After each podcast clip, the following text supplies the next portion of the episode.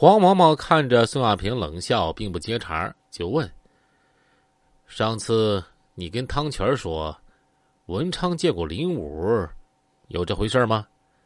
我没直接看见文昌和林武会面，不过文昌打电话从不背着我。最近有几次我走进来，他立马把电话挂掉。我怀疑啊，他在和林武通话。黄毛毛脸上的肌肉有些僵硬，他呀提不得林武，这打不死的林传金呀是他的心病。在他的记忆中，林武是在九月打击之后消失的。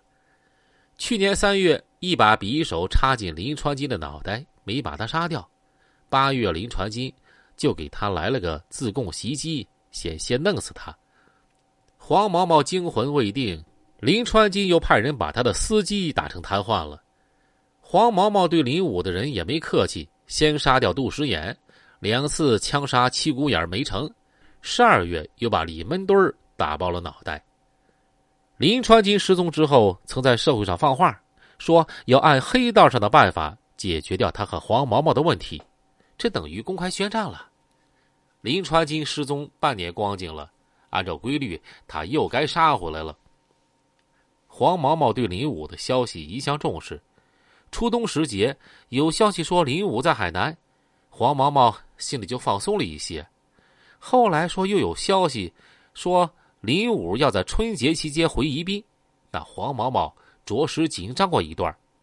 再后来又确凿消息说林武去了北京，在石景山一带活动。黄毛毛派遣纪晓华、陈建红等人到北京旅游，秘密寻找林武，在北京干掉他。这个时候又传来消息说林武已经秘密返回宜宾。宋亚平也深知林传金是黄毛毛的心病。宋亚平是什么人啊？他要挑唆黄毛毛，就得朝他的心窝子里狠狠的戳。两个人从晚上九点一直谈到凌晨一点，黄毛毛听得够了，他心中的杀戮之火已经点燃了。这把火，他冷静的过滤过，他已经下定决心。他一旦下了决心，无论什么力量都无法再改变他。黄毛毛冷笑说。二弟呀，你给我提供一下文昌的地点，我马上安排人把他搞定。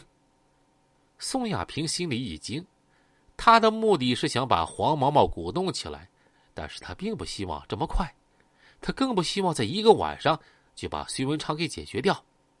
哎，毛哥，这件事儿先不着急，这事儿不用你管，由我来安排。你马上过去，把隋文长调出来。把他约到滨江路上，咱们现在就走，先过去看好地方，今天晚上就把他弄死。那个时候已经是三月十四号凌晨一点了。从酒吧往外走的时候，宋亚平才发现，雅间外边坐着黄毛毛的一个马仔，那个人一言不发。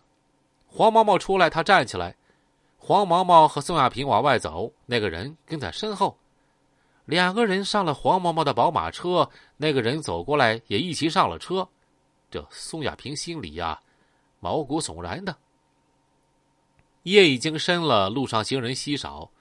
黄毛毛驾车开到滨江路，放慢了速度。他为宋亚平指定一个地方，说：“你就把文昌约到这儿，下车之后，你走到车的前面，我的人就开枪。”然后黄毛毛开车继续往前走，把宋亚平放到中山街林家巷子口上。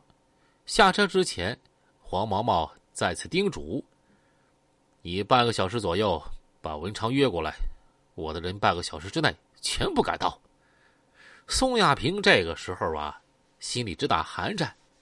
他到现在才明白，这黄毛毛是个魔鬼，跟魔鬼打交道，那等于玩火呀。黄毛毛决定要杀某人，只在几秒钟之内，弄得他连个翻转的余地都没有。宋亚平下了车，黄毛毛立马打电话给汤泉汤泉在宜宾大酒店已经睡了。你马上出来，我有事跟你说。等黄毛毛把车开到宜宾大酒店，汤泉啊已经在门口等候了。你马上通知陈建红、纪晓华，到滨江路，带上家伙。半个小时之内，宋亚平要把文昌约到那儿去。你叫建红他们在路边隐藏好，他们俩一到，就把文昌啊给打死。”汤泉听了却并不觉惊讶，他了解黄毛毛，早已有所准备了。哎，要得，你告诉建红，打死文昌之后，一定要用车子把他拉起来，把他拉到从高速公路的岷江二桥上甩下去。听明白没有？听明白了。汤泉当着黄毛毛的面就打电话给陈建红：“你们在哪儿呢？